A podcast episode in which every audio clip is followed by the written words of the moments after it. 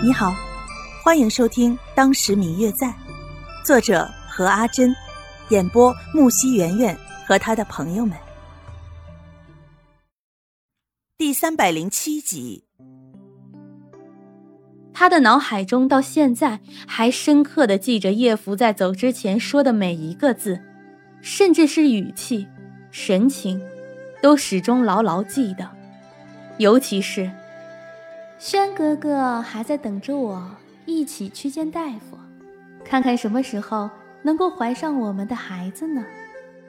这一字字，都像是一把刀刻在了白若秋的身上。陆轩，你就是这样对我的吗？曾经说过的海誓山盟，如今都不再作数了吗？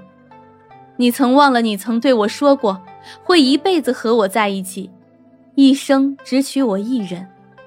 哪怕与全天下为敌，也不会背叛我。陆轩，你可曾知道我们之间也是有过一个孩子的？一静下来，这些念头就像是疯了一般的涌进白若秋的脑袋里，折磨着他，让他不禁再次失控的叫了起来。等到再次醒来的时候，白若秋已经躺在了床上。桌上还有一碗正在冒着热气的汤药，白若秋淡淡的看了一眼，便又转过脸去，闭上眼，没有说一个字。许久，门外才再次走进来一个人，不是别人，正是秦宇。既然你都已经回来了，那就留下来吧。听到这话，秦宇很明显的浑身站栗了一下。慢慢的走到白若秋的身边，但是秦宇却没有走近，而是在离白若秋还有一米左右的距离停了下来。他拿不定自己到底应不应该走近一点。这个时候已经是第二天早上了。昨天晚上白若秋因为失控，好不容易秦宇才将他安抚下来，但是很快白若秋就醒了。从昨晚到现在，秦宇一直都在，没有离开。此刻的他在阳光的照耀下，可以看出眼睛下有很明显的青色。此刻的他看起来有些疲惫。若秋，我会一直在这里，直到你好了之后再离开的。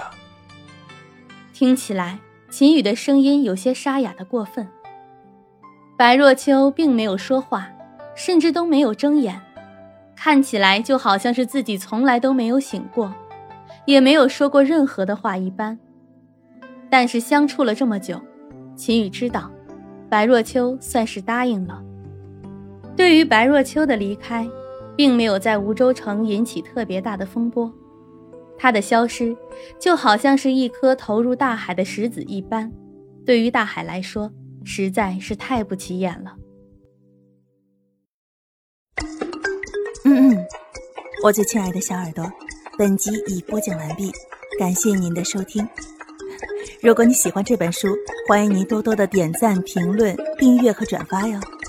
当然，也可以在评论区留言，我会在评论区与大家交流互动的。喜欢这本书就给他点个赞吧，你的点赞和评论是我们创作最大的动力。感谢您的收听。